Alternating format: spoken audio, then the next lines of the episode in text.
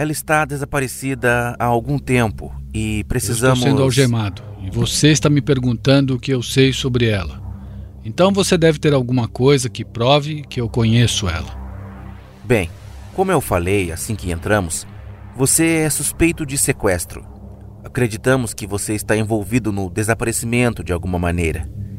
Então estamos fazendo o nosso trabalho tentando encontrá-la. E o nosso trabalho, nossa prioridade agora é encontrar a Sara. Ele tratou minha filha como se não fosse nada e a descartou como se ela fosse lixo. No início de 2021, no meio do momento de quarentena mundial, uma moça de 33 anos desapareceu enquanto voltava para casa após visitar uma amiga. A última pessoa que foi vista com ela, através de câmera de segurança, foi um policial da Scotland Yard que, quando interrogado, disse que nunca viu a mulher, mas as provas eram claras e aquele que estava ali para proteger era o principal suspeito pelo desaparecimento. Hoje eu trago para vocês o caso inglês Sarah Everard.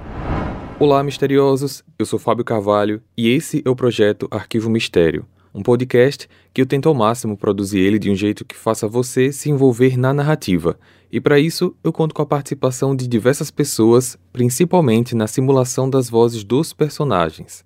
Siga a gente na plataforma de streaming em que você está nos escutando agora para receber notificação sempre que um novo episódio for lançado. Para ver as fotos do caso de hoje, basta seguir a gente no Instagram, arroba Arquivo Mistério. Recados dados, vamos para o caso de hoje.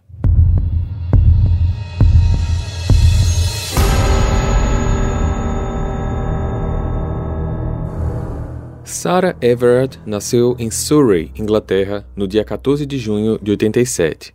Era filha caçula de Jemery Everard, professor de eletrônica na Universidade de York, e Susan Everard, auxiliar de serviços em uma instituição de caridade local. Sarah cresceu em York, na Inglaterra mesmo, e se formou em geografia em 2008. Tinha uma ótima relação familiar, tanto com seus pais quanto com a irmã e o irmão sempre foi descrita como uma pessoa extremamente gentil e inteligente.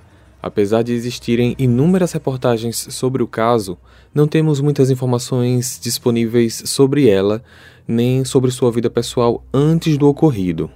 Em 2021, aos 33 anos, quando esse caso aconteceu, Sarah estava morando em Brixton Hill, em Londres, onde trabalhava como executiva de marketing para uma agência de mídia digital. Na noite de 3 de março, depois de passar algumas horas na casa de uma amiga no sul de Londres, Sarah decidiu ir para casa por volta das 9 da noite. Ela então seguiu a pé, falando ao telefone com Josh, seu namorado, por um local onde ela julgava ser mais seguro e bem iluminado. Eles conversaram por 15 minutos e marcaram um encontro para o dia seguinte. No dia 4, estranhando o fato de Sara não responder suas mensagens, de estar com o celular fora de área ou desligado e de não ter aparecido no encontro, Josh avisou a polícia e registrou o desaparecimento da namorada. Logo começaram algumas buscas, analisando as câmeras de segurança pelo caminho da casa da amiga de Sara até a casa dela, e como vocês devem imaginar, eram muitas imagens para procurar. A família, amigos e voluntários espalharam centenas de cartazes com fotos dela por toda a cidade de Londres e algumas pessoas ligavam alegando ter informações sobre o desaparecimento, mas nada realmente concreto foi obtido. Uma testemunha contou à polícia que viu uma mulher muito parecida com a Sara sendo algemada por um policial naquela noite numa determinada rua. Então, a polícia procurou a desaparecida no último local que eles poderiam imaginar os registros policiais. Talvez ela estava sendo presa por conta de algum delito, mas infelizmente eles não encontraram nada. Alguns dias se passaram, Sara ainda estava desaparecida e saiu um relatório com as análises das imagens da moça por diversos sistemas de segurança da cidade. Às 9h28, ela foi vista caminhando nas imagens das câmeras de uma empresa chamada Poyders Road. Quatro minutos depois, uma viatura da polícia conseguiu capturar imagens dela através de uma das câmeras instaladas no veículo.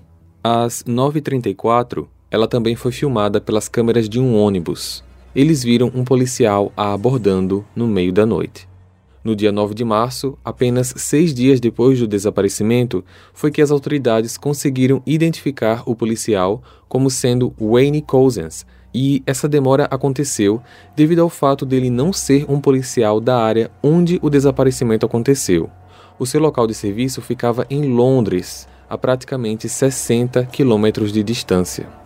Os policiais foram até a sua casa às 7h50 para interrogá-lo. Bem, nós estamos aqui para falar sobre uma moça chamada Sara. Deixa eu te mostrar uma foto. Você conhece ela? Não, eu não conheço. Certo. Sara está desaparecida. Vou te mostrar uma foto dela da última vez em que ela foi vista. Ela assumiu na quarta-feira e os pais dela, a família, estão todos muito preocupados. A investigação nos levou até aqui para conversar com você para ver o que você sabe sobre ela, ok? Ok. Então, você sabe onde Sara está? Não. Você sabe o que aconteceu com ela? Eu sei que é, ela desapareceu em Londres, em algum lugar, é, uma semana atrás, mais ou menos. Sei disso porque está nos jornais. Certo. Você chegou em algum momento a se encontrar com ela pessoalmente? Não. Interagiu com ela de alguma maneira? Não, porque eu ia ter algum tipo de interação com ela. Isso é complicado te explicar porque eu não posso dar detalhes das evidências. Essa conversa é para tentar encontrar a Sara, ok? Certo. Ela está desaparecida há algum tempo e precisamos. Eu estou sendo algemado e você está me perguntando o que eu sei sobre ela. Então você deve ter alguma coisa que prove que eu conheço ela. Bem, como eu falei assim que entramos, você é suspeito de sequestro Acreditamos que você está envolvido no desaparecimento de alguma maneira. Então, estamos fazendo o nosso trabalho, tentando encontrá-la. E o nosso trabalho, nossa prioridade agora é encontrar a Sara. Ok. Então, a gente acredita que você sabe de algo, onde ela esteja, e é por isso que estamos aqui. Certo. Bem, eu estou com dificuldades financeiras e eu tenho me encontrado com. Não sei quem eles são direito, é. Um grupo, uma gangue, o que seja. E eles me disseram que eu precisava pegar garotas e dar para eles. Certo. Aí eu disse: eu não vou fazer isso. Então eles, eles me ameaçaram e ameaçaram a minha família, entende? Dizendo que iam usar eles para o que precisavam fazer. Então eu não tive escolha, a não ser encontrar alguém. Eles me deram nomes de alguns lugares que eu podia encontrar mulheres para pegar alguma e entregar para eles. Me fale sobre eles. Eu não vi direito. Era uma van branca. Eu deixei ela numa área de Maidstone. Eles. É, eu não lembro direito. Eu. Eu parei meu carro, então uma van apareceu atrás de mim, piscou o farol e umas pessoas saíram. Eles pegaram a moça e disseram: Você fez o certo. Eu só sabia que a minha família ia ficar bem. A partir desse momento, ele explica o trajeto que fez enquanto os policiais usavam o Google Maps para marcar o percurso. Os oficiais também perguntaram o porquê disso tudo e, ao invés de explicar novamente que foi por motivo financeiro, ele se contradisse e explicou que foi porque ele tentou abusar sexualmente uma das mulheres dessa gangue. Essa mulher falou para os homens que, por sua vez, o encontraram e disseram que ele deveria sequestrar uma garota para dar para eles, ou ele e a sua família seriam exterminados. Após as informações, Wayne foi encaminhado à delegacia sob a acusação de sequestro. Hey, você se interessa por crimes reais, serial killers, coisas macabras e tem um senso de humor um tanto quanto sórdido? Se sim, você não está sozinho. Se você precisa de um lugar recheado de pessoas como você, Venha conhecer o podcast Pátria Amada Criminal. Todas as semanas tentamos entender o pior da humanidade. Nesse processo a gente ri, chora, fica brava, fofoca, porque afinal de contas é assim que a gente fala quando está entre amigos. Suas novas melhores amigas trevosas estão aqui no Pátria Amada Criminal. As investigações continuavam, até porque Sara precisava ser encontrada, e no dia seguinte, 10 de março, às quatro e meia da tarde, vasculhando um parque chamado Holdswood, em Ashford, uma floresta de Kent, a 100 quilômetros de Londres, Vale ressaltar que essa área fica a mais ou menos 100 metros de distância de um terreno de propriedade do Wayne. Eles encontraram, às margens de um riacho, um saco grande de descarte de material de construção que dentro tinha um corpo carbonizado. Os exames periciais da arcada dentária comprovaram que a vítima era Sarah. Wayne, que até o momento era acusado de sequestro, agora também estava sendo acusado por assassinato. Wayne Cousins nasceu no dia 20 de dezembro de 72 em Dover, Kent, também na Inglaterra. Em 1990, aos 17 anos, ele trabalhou como mecânico na oficina de conserto de automóveis da sua família, fazendo pequenos reparos em carrocerias de veículos leves. Ele é casado há 15 anos com uma ucraniana, técnica de laboratório formada em bioquímica, e ambos têm dois filhos. Em 2002, ele começou a trabalhar como segurança, em 2008, ele entrou na polícia de Kent como guarda de trânsito. Em 2018, ele assumiu o cargo de oficial da Polícia Metropolitana de Londres, também conhecida como Scotland Yard, onde chegou a prestar serviço para a guarda de embaixadas estrangeiras. Durante sua trajetória profissional, Wayne colecionou queixas de má conduta por comportamento indevido. Ele teve uma acusação de assédio em 2002, logo no primeiro ano de trabalho, outra em 2015 e outra em janeiro de 2021.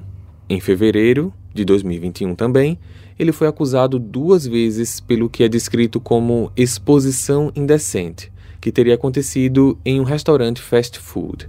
Seus companheiros de trabalho sabiam que ele era viciado em pornografia violenta e chegava a comentar sobre conteúdos sexuais indevidos, além de deixar mulheres muito incomodadas quando ele estava por perto. Isso lhe rendeu o apelido de estuprador, o que deixava claro que as pessoas do meio policial sabiam da conduta imprópria dele, mas nenhuma medida era tomada e isso foi tratado de forma, no mínimo, desrespeitosa devido ao apelido. Órgãos responsáveis alegam que estão fazendo uma investigação interna para identificar as falhas ocorridas no órgão que acabaram deixando Wayne no serviço, mesmo depois de tantos delitos. O que aconteceu de fato, segundo as investigações, foi o seguinte: os policiais tinham descoberto que Wayne passou pelo menos um mês viajando de Kent, onde morava, para Londres, um trajeto de uma hora de carro, indo e voltando no mesmo dia provavelmente para pesquisar os melhores locais para cometer um crime sem ser visto. No dia 3 de março, às 7 da noite, depois do seu turno de trabalho de 12 horas na Embaixada Americana de Londres, onde integrava no momento na Unidade Policial de Proteção a Parlamentares e Diplomatas, ele foi para Kent, onde buscou um carro que alugou no dia 28 de fevereiro. À noite, ele saiu pelas ruas em busca de sua vítima e, infelizmente, encontrou Sarah caminhando. Pouco depois de Sarah desligar o telefone, às 9h34 da noite, o policial Wayne, que estava supostamente de serviço, a abordou, alegando que ele estava quebrando as regras do isolamento da Covid-19. Ele se identificou, mostrando a ela o seu documento de autorização de serviço e deu voz de prisão, a algemando e a mandando entrar no carro. Após isso, ele voltou para Kent e trocou de carro às 11h43 da noite em Dover. Voltando a usar o seu carro pessoal, ele levou Sarah para uma região rural afastada em Holt Road, onde cometeu a violência sexual e tirou a vida dela através de asfixia, utilizando o próprio cinto em volta do pescoço da vítima. Segundo a investigação, o crime ocorreu entre meia-noite e uma da manhã. Depois disso, ele foi embora. No dia seguinte, 4 de março, às 8h15 da manhã, ele foi visto por câmera de segurança comprando um café e, minutos depois, devolvendo o carro alugado à empresa. Retornou para o seu carro pessoal e dirigiu em direção a Sandwich, ainda no condado de Kent, onde ele jogou o telefone celular de Sarah em um riacho. Por volta das 11, ele foi filmado comprando gasolina utilizando um galão de 5 litros. Após isso, ele foi até o local do crime. Lá, ele colocou Sara em uma carcaça de geladeira e ateou fogo. Testemunhas locais relataram terem visto fumaça naquela região por volta do meio-dia e 40. Após isso, ele usou sacos de descartes de entulho para despejar o corpo em um riacho próximo ao terreno. As autoridades descobriram que no dia 7, Wayne levou sua esposa e seus filhos para passear próximo à área onde tudo aconteceu. Como falei, Ele é proprietário de um terreno próximo onde o corpo foi encontrado. No dia 13, sete dias depois do sequestro e no exato dia em que o corpo da Sara foi encontrado, começou uma grande mobilização da população, principalmente das mulheres que faziam vários protestos e vigílias contra a insegurança a que estavam expostas, quando aparentemente estavam sendo alvos vulneráveis daqueles que exerciam o papel de proteção, cobrando assim um posicionamento da polícia e dos governantes. Mas nem todos esses fatos foram pacíficos, pois a polícia interveio em um dos protestos que aconteceram perto do local onde Sara desapareceu. Quatro pessoas chegaram a ser presas sob a acusação de estarem violando as regras de isolamento social para a contenção do vírus. Com a visibilidade alcançada pelos protestos, o primeiro-ministro do Reino Unido, Boris Johnson, deu uma declaração onde prometia tomar medidas para evitar que casos como o de Sara voltassem a acontecer. A polícia local perdeu muita credibilidade depois do que aconteceu. Policiais chegaram a ser duramente hostilizados pela população, principalmente pelo fato das informações pessoais do Wayne, referentes suas reincidências de má conduta ao longo dos anos prestando serviços como oficial, vieram a público. No dia 30 de setembro, último dia do julgamento, a família da Sarah compareceu ao tribunal. Sua irmã, Kate, fez uma declaração. Você usou seu cartão de identificação para enganar minha irmã e levá-la com você. Ela se sentou algemada em um carro. O que ela pensou que poderia ter feito de errado? Que mentiras você disse a ela? Quando foi que ela percebeu que não sobreviveria aquela noite? Minha única esperança é que ela estava em estado de choque tão grande que não teve ciência das coisas nojentas que estavam sendo feitos a ela por um monstro. O pai da vítima, Jeremy, fez questão que Wayne olhasse para ele enquanto dava o seu testemunho. Eu nunca poderei te perdoar pelo que você fez, por tirar a Sara de nós. Você queimou o corpo de nossa filha, nos torturou ainda mais, pois agora não podemos vê-la novamente. Você partiu para sempre os corações de uma mãe, um pai, um irmão, uma irmã, da família e de amigos.